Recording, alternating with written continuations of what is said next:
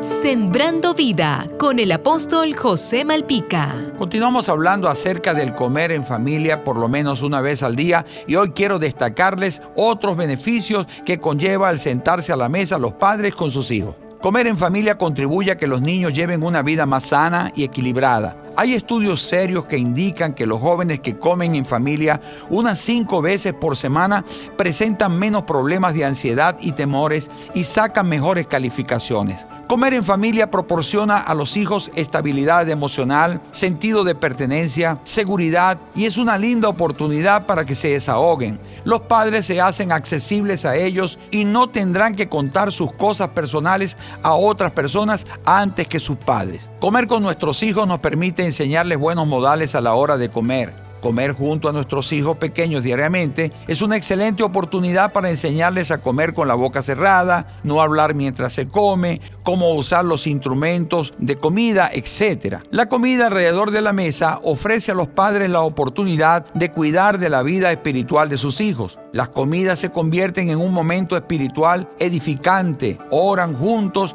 y los niños aprenden a dar gracias a Dios por los alimentos de cada día. Desde muy chicos ellos aprenden a conocer al Dios proveedor y fiel. Comer en familia previene los malos hábitos alimenticios. Comer solo de manera habitual incrementa las posibilidades de ingerir alimentos que no son beneficiosos para la salud.